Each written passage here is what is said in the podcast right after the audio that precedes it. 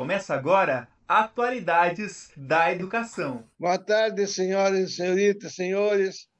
Hoje estamos com, como entrevistador, temos a honra de receber o professor do José Lauro Martins, que é do mestrado de, de Ciência da Saúde da Federal de Tocantins, e vai nos falar sobre a educação do futuro no presente apenas uma palavra para o senhor se apresentar para o senhor Lauro, depois nós começamos a entrevista.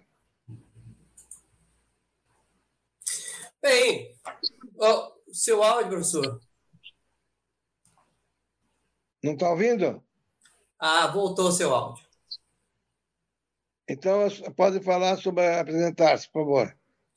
Ok, pessoal. Uma boa noite a todos, a todas. É, bem, sou professor aqui na Universidade Federal do Tocantins, já tenho aí meus 30 anos de docência. É, isso pode parecer algo para alguns algo interessante, para outro algo desinteressante, né? E principalmente no mundo em que as coisas mudam tão rápido, né? Então, 30 uhum. anos de docência. E que sabe, professor Moser, o senhor já está nos seus quê? 60 anos de docência? 67, 67, 68. Pois é, né, professor? Pois é. Então, então aí, falar, pode nos falar sobre como é que vai ser a educação do futuro no presente? Como é que, aí quais são as suas ideias?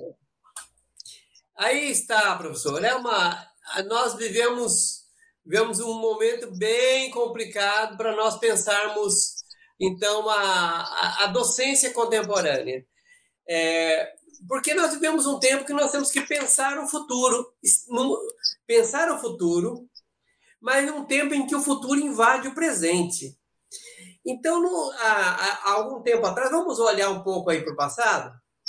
É, se nós pensarmos aí que nosso modelo escolar é um modelo que vem do século XIX e podemos ainda fazer algumas observações e voltar até os gregos, mas vamos pegar aí o século XIX, XVIII, XIX, que é quando a escola pública, como nós conhecemos, aparece.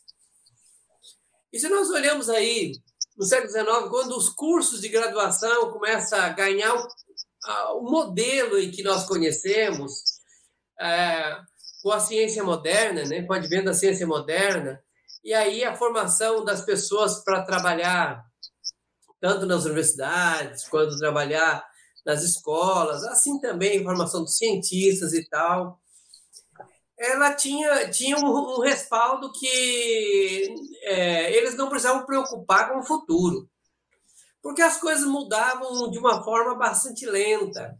Se nós olhamos aí eu convido a, todo, a, a você que está nos assistindo é, a pensar um pouco como foi a educação dos seus pais, dos seus avós.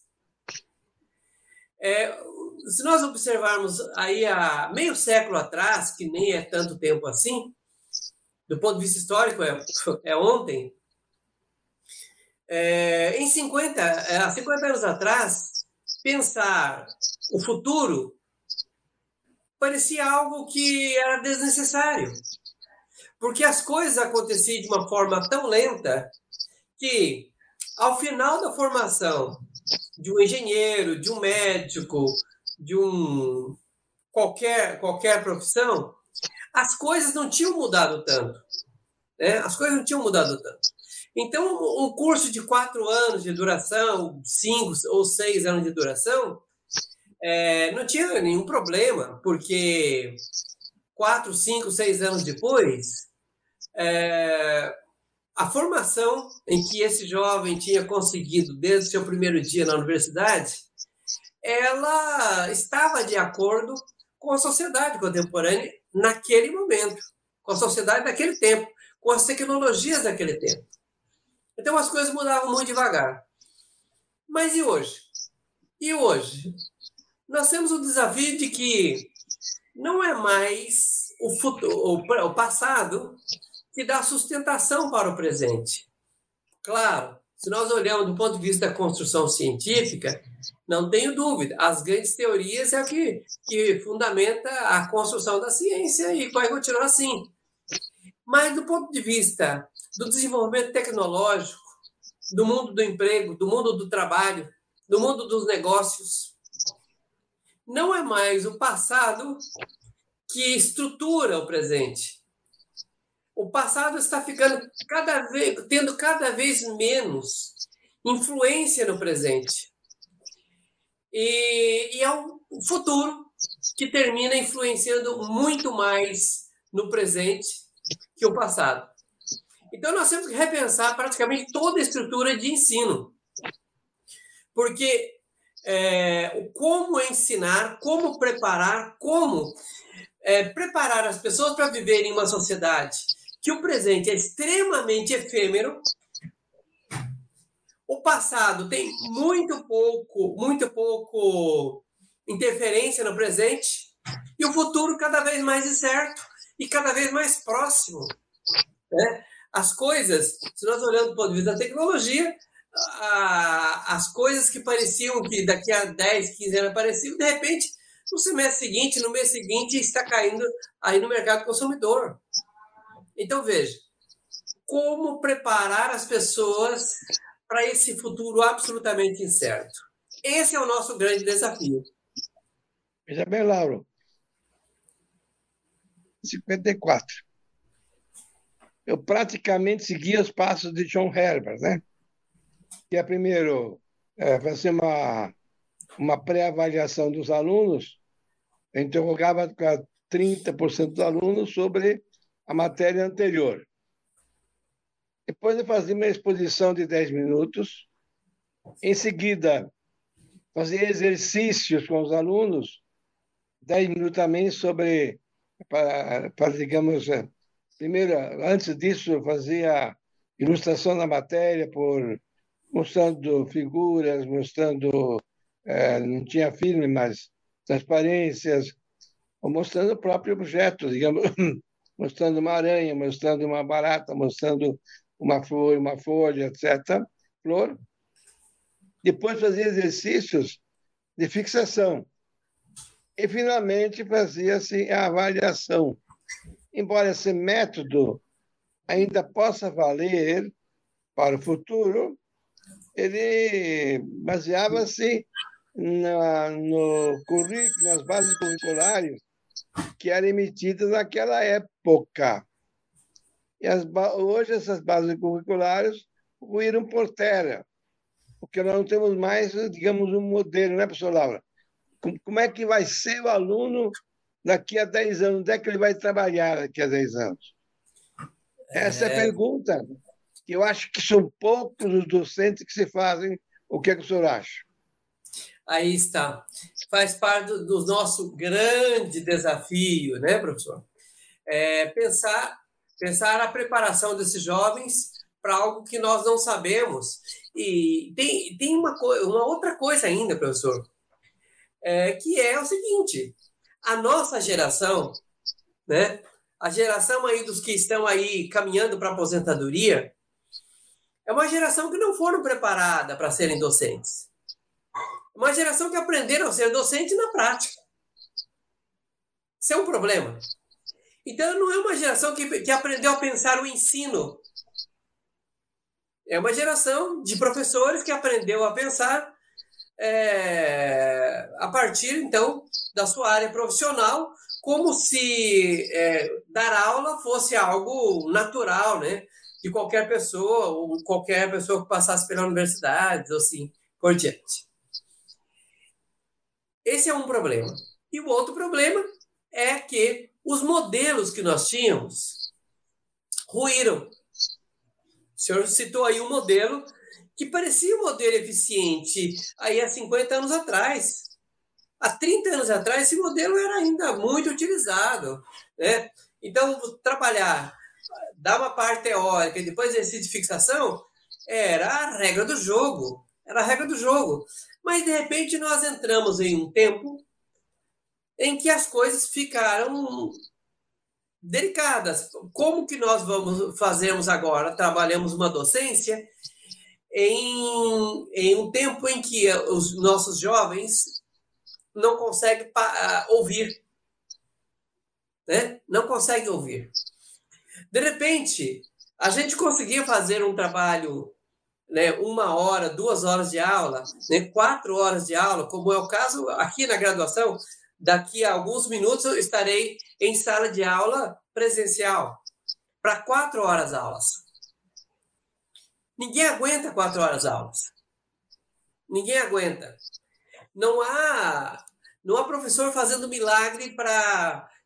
É, né, na graduação, supõe que as pessoas tenham essa independência, construam essa autonomia, aprenda a estudar, aprenda a aprender. Então, se nós pegamos, ainda que na educação básica, as nossas crianças não aguentam mais ficar uma hora na sala de aula.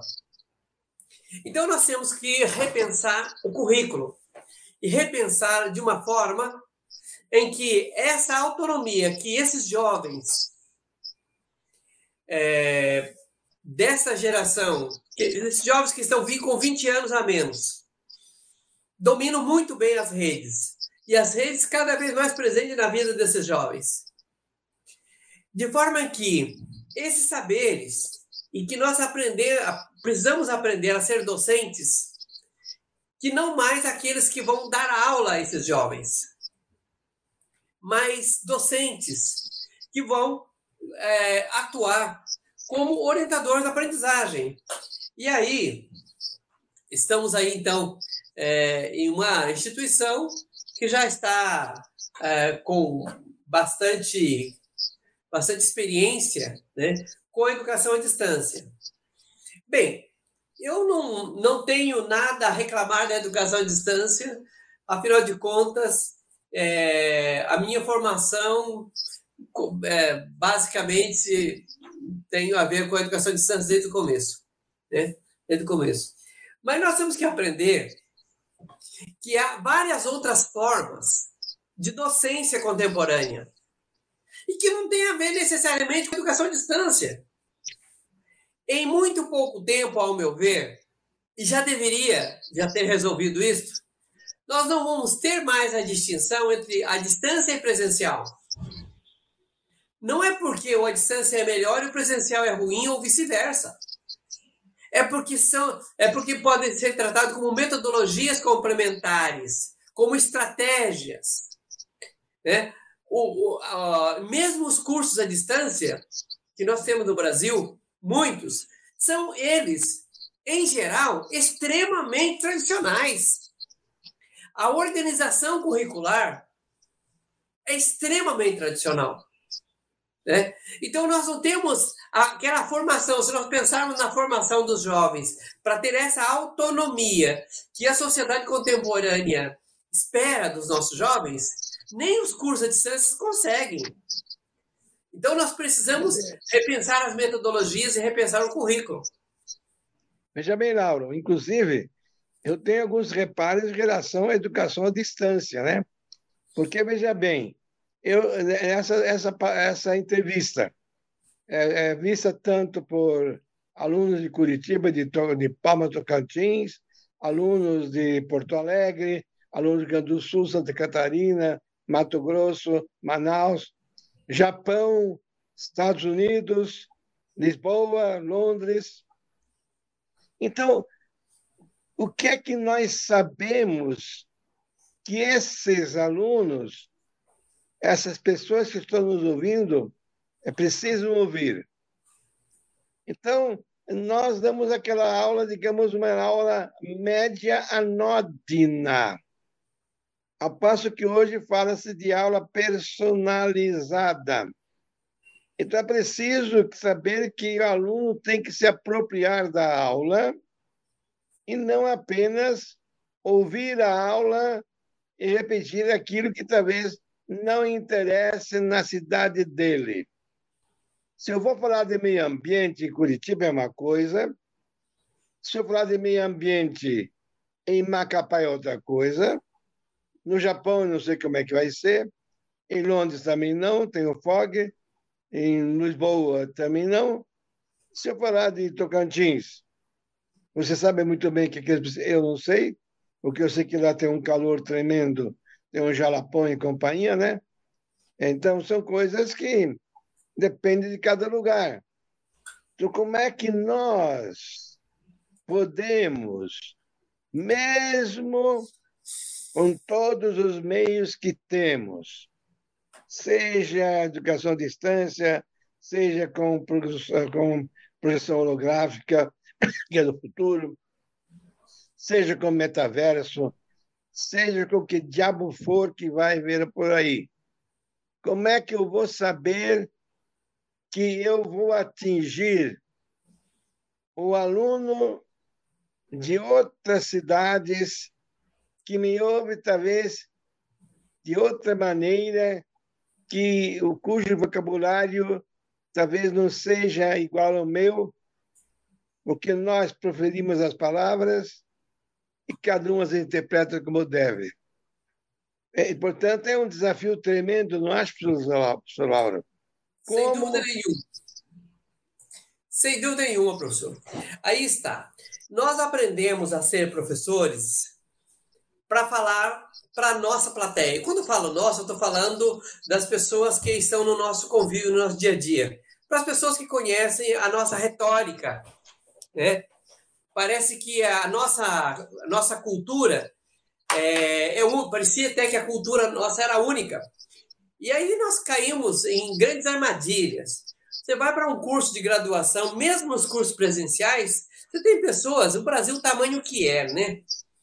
Você tem pessoas na minha sala de aula, pessoas que estão vivendo, é, que vieram de 2 mil quilômetros de distância para morar em Palmas para fazer o curso dele. Imagina só que eu posso querer que essa pessoa tenha a mesma cultura que a minha, ao ponto de que o meu vocabulário, que já estou aí há, há 30 anos na docência, eu possa falar sem nenhum, nenhum, nenhuma preocupação, porque ele vai entender. Claro que não vai dar certo. Além disso, tem uma outra coisa que eu sempre lembro: é o tempo de aprendizagem. Cada pessoa aprende em um tempo e aprende a partir da sua cultura, da sua base cultural. Então, a construção do conhecimento ela é de dentro para fora. Por muito tempo, essa questão, a, a grande parte dos professores não foi preocupação para os professores. Parecia que, que enquanto nós ensinávamos, aliás, veja, parece que essa expressão caiu no gosto e é difícil de sair da, das nossas narrativas, que o professor leva conhecimento, né? Parecia que a gente, quando a gente ensinava, a gente estava transferindo um conhecimento meu para a cabeça do outro. Parecia que tinha um vaso comunicante de uma cabeça para outra. Parecia que as palavras entravam do jeito e com a mesma a, da mesma forma que ela saía, né, que eu profiro, o outro é, vai então ouvir essas palavras e vai compreendê-las exatamente e colocar no, no, no, no seu, na sua. É, essa narrativa chega pronta como conhecimento. Isso é um grande equívoco. Um grande equívoco. E aí vem a, vem a, a hora que nós podemos repensar a docência. Porque a docência não há o que repensar. Não há o que repensar o aluno, não há o que repensar o, o estudante. O estudante é aquele que é. Né? As nossas crianças, os nossos jovens, é aquele que é. É aquele que a sociedade de hoje os fez. Podemos criticar de todos os jeitos, mas somos nós, os professores, que precisamos criar algum norte para que a educação deles seja o mais satisfatória possível. Então, é, cabe a nós, professores, repensarmos isso. E daí vem o tal negócio. Quando o currículo fechado, a disciplina de 60 horas. Gente, não precisamos de carga horária para disciplina nenhuma. Não precisamos organizar o currículo por disciplina. Tem tantas outras formas de organizar. Agora, o que, que nós precisamos? Ter segurança. É que aquilo que está descrito como aprendizagem necessária, seja ela de fato aprendida e não apreendida apenas. a criança, o jovem, ele precisa ter conhecimento daquilo. Ou seja, ele não basta ele ter decorado a informação, ele tem que saber o que fazer com ela. Né? Ele tem que saber o que fazer com ela. Vamos lá. Nós vamos imaginar, imaginar aí que nós, em uma turma presencial, professor de história, o melhor professor do Brasil, deu a melhor aula da sua vida sobre a Segunda Guerra Mundial e falou de todas as coisas complicadas na vida daquela sociedade e conseguiu ilustrar muito bem o que foi o nazismo. Ok. Imaginamos que daquela sala alguns saem daquela sala e continuam ainda é, falando asneiras ou ainda com opiniões equivocadas ou sei lá sobre os judeus ou qualquer outra minoria a pergunta é: houve aprendizagem? Mas vamos pensar uma outra situação. Vamos imaginar uma situação em que aí uma criança que está estudando em uma escola qualquer desse Brasil afora e passou lá por uma experiência de aulas, etc e tal, sobre meio ambiente. E ele retorna para casa num desses dias e questiona seu pai sobre o desmatamento da mata ciliar do córrego próximo de casa. Há dúvida de que essa criança não aprendeu? Ou ainda, imaginamos que é, a escola pública, com toda dificuldade que a escola tiver, conseguiu fazer lá um projeto sobre educação financeira, ajudando as crianças em seu smartphone, usa, faz, eh, quem tiver smartphone, mas quem não tinha smartphone, usando lá uma tabela no, no, no papel, na folha de sulfite. Fazer lá uma tabela para organizar um orçamento doméstico. E ele fez a experiência, gostou demais e foi para casa e levou a experiência e agora se propõe lá num jantar com a família a, a organizar os gastos da família a partir de uma planilha. Há dúvida de que essa criança não aprendeu? Então veja, o que, que nós precisamos ter como referência na educação para o futuro? É a aprendizagem. Não tem muito segredo, não, gente. É a aprendizagem. O que, que baseou, o que, que estruturou a, a, a educação até o século XX? Foi o ensino a educação baseada no ensino. A educação, os professores eram o centro, a escola era o centro, e ensinava e, e pronto. É, a educação de massa como nós conhecemos. Só que o que nós sabemos hoje? Esse modelo não atende às necessidades contemporâneas.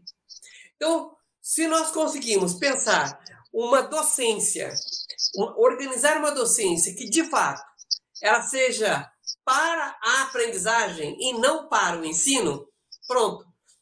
Resolvemos todas as equações. Então, estamos kit com a sociedade contemporânea. Esse Legal. é o nosso desafio. Lembrei-me agora do Lucien Goldman, Criação Cultural na Sociedade Contemporânea. Ele fala que cada um de nós tem um filtro chamado da consciência possível. É dizer, cada um de nós tem um filtro que permite aprender algumas coisas e não outras coisas.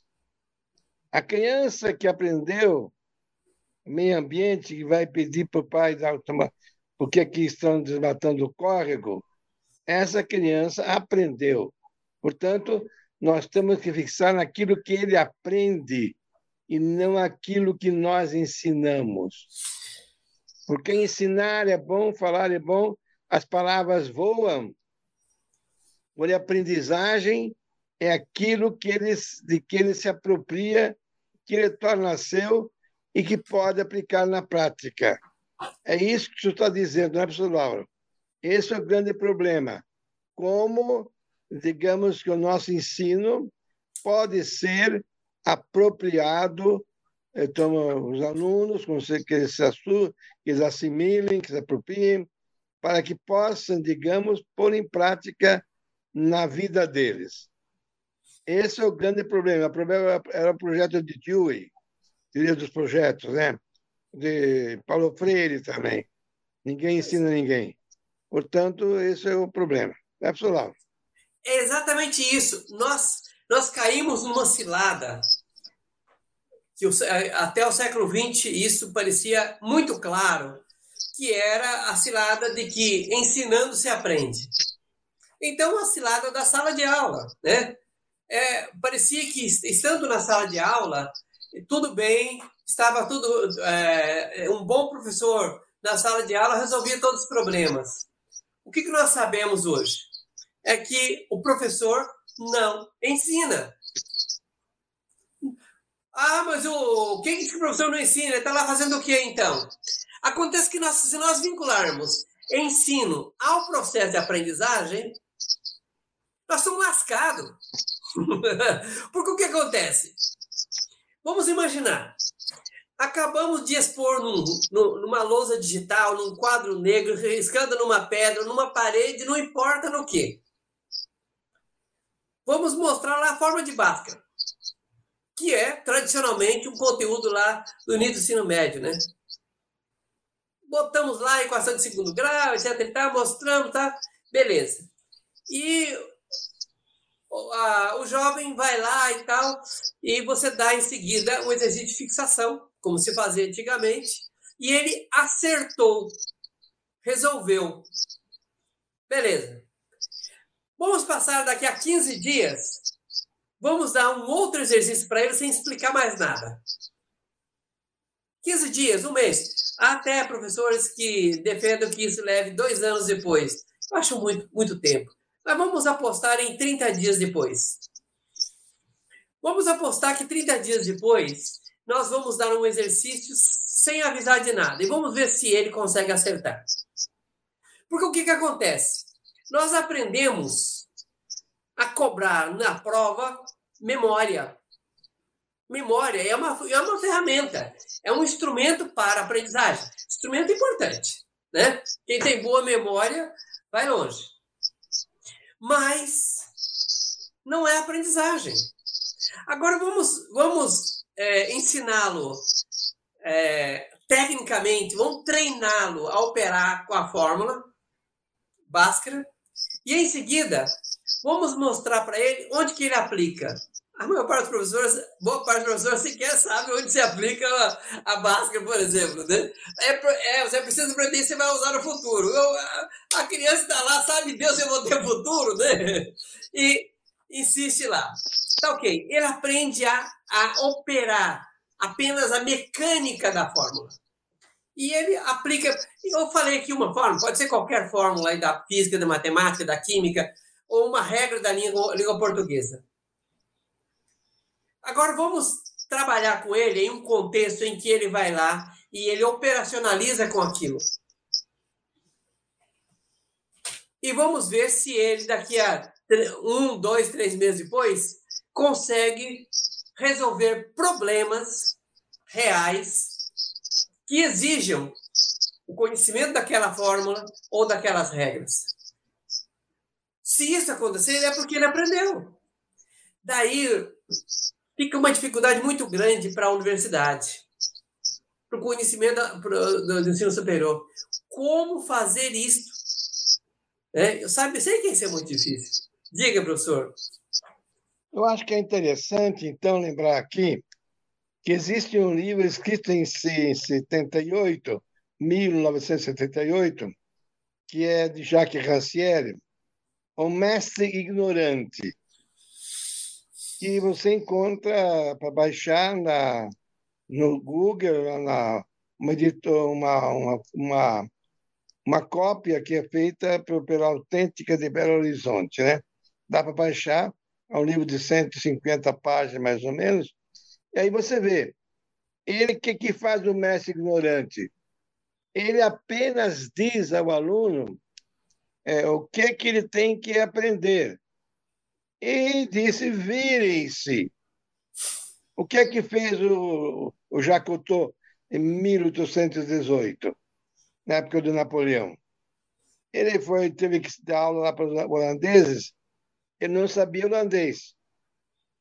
Então, ele pegou um intérprete na aula, ele era, ele falava francês, né?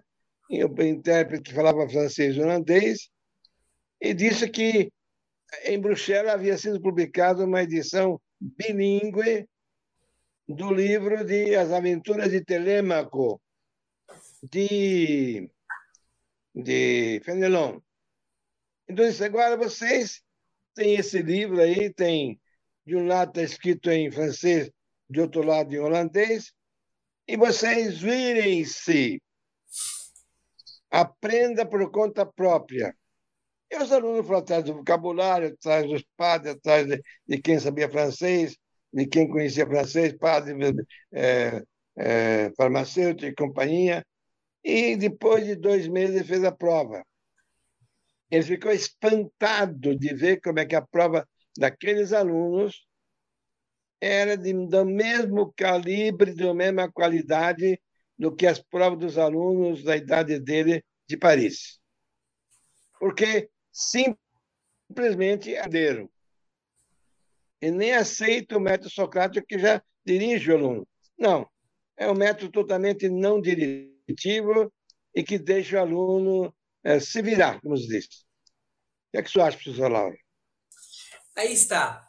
O, é, eu, nós precisamos tomar alguns cuidados, porque o vírus, em tempos de internet, é, é extremamente delicado, é. porque se, se, o estudante coloca lá as palavras-chave do, do, que ele precisa saber, vai aparecer para ele um milhão de oportunidades.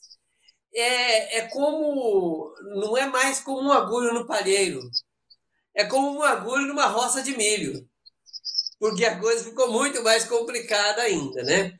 Então, é muito difícil encontrar os conteúdos. Então, nós precisamos de docentes que consiga ajudar a, esse estudante a, a ser ele um estudante adequado a este tempo, né? E para isso não basta o estudante ser adequado, sendo que o estudante, volto a dizer, é aquilo que é, né? Estudante, nós não mudamos o estudante.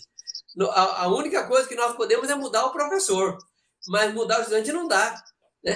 Daí nós precisamos repensar algumas coisas, como, por exemplo, é, se nós pegamos simplesmente o estudante e o que, que nós fizemos aí nesse início de século, eh, final e início de século 20, 21? Nós tornamos paternalistas demais, demais. Então, a, é, principalmente nas escolas particulares, dava-se todo o conteúdo e as crianças e os jovens pararam de pesquisar. O aprender a aprender caiu no desuso e parecia que decorar conteúdos e responder uma provinha era o suficiente. Bom, o resultado está aí, a geração que nós temos de pessoas analfabetos funcionais. Então, esse é uma estratégia. Oi? Você tocou um ponto bom, estamos no finalzinho da, da, da entrevista. Então, o que acontece? É aquele método do, de parceria que, é, digamos, aparece no, de, no livro de, de Ensino de Nativos Digitais de Mark Prensky, né? O professor dá a pergunta, o aluno procura a resposta, avalia, e o professor verifica se está se tá, que nem o método socrático, né? Verifica se a resposta é correta ou não. Ou então, simplesmente faz com que ele procure a resposta correta, orientando através de perguntas mas não dando a ele a resposta. Como diz Platão, nós não temos que dar inteligência ao aluno, mas ensiná-lo aonde olhar. É, eu, Suas eu, últimas palavras. Eu gostaria, é, aqui nós estamos na, nos finalmente, né, professor? Mas gostaria de lembrar, é, tem um conceito que vocês encontram aí nas redes, que é o conceito de ensino adaptativo, ensino adaptativo ou educação adaptativa é, é, um, é, um, é um bom conceito, né? é um bom conceito. Eu considero até um conceito revolucionário, no sentido daquele que rompe mesmo com as estruturas atuais que nós temos por aí, se quisermos implementar o currículo adaptativo de verdade. Três, três alternativas são necessárias para a gente pensar um currículo adaptativo, um currículo que atenda às necessidades da educação contemporânea, ao meu ver. Primeira delas, nós precisamos repensar o currículo para um currículo flexível no tempo. que possa acompanhar o tempo de aprendizagem e não é, dirigido pelo tempo de ensino. Mas o tempo de aprendizagem é mais importante que o tempo de ensino. Segunda coisa, segundo elemento fundamental para, um currículo adaptativo: flexibilização no conteúdo. Por quê? É, não adianta colocar um conteúdo demais para se ler e fazer tarefinhas. Isso não é aprendizagem. Isso é formar um tarefeiro que não vai atender depois, não vai ter condições cognitivas de resolver os problemas que a sociedade exige dele com aquele nível de formação.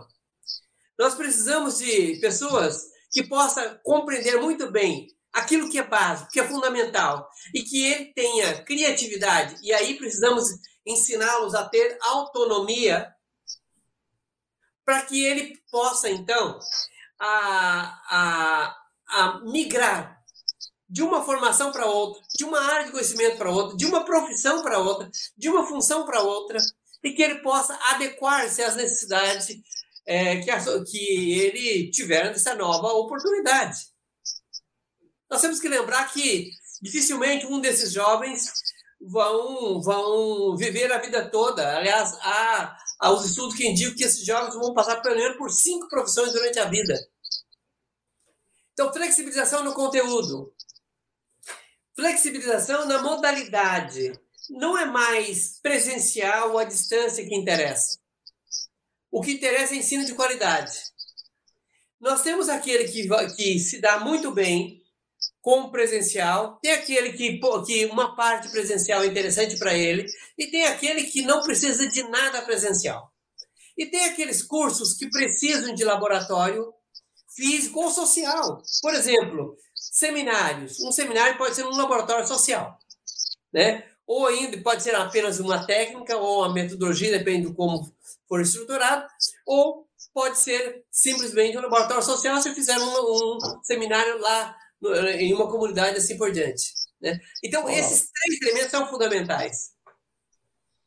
Para terminar, então, Laura, é o seguinte: nós temos que não ensinar o aluno para responder fixamente a respostas uh, que não conhece. Pelo contrário, prepará-lo a responder para respostas que ele não vai conhecer.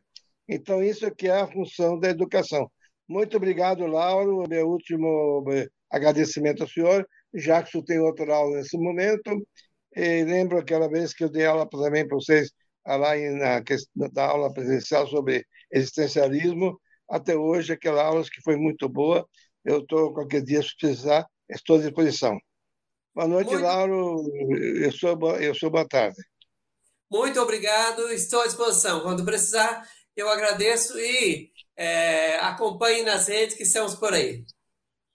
Na, na próxima semana, então, vamos ter a, a, o tema sobre metaverso com o professor Armando Kobe. Boa, boa tarde, boa noite a todo mundo e uh, obrigado pela atenção respeitosa.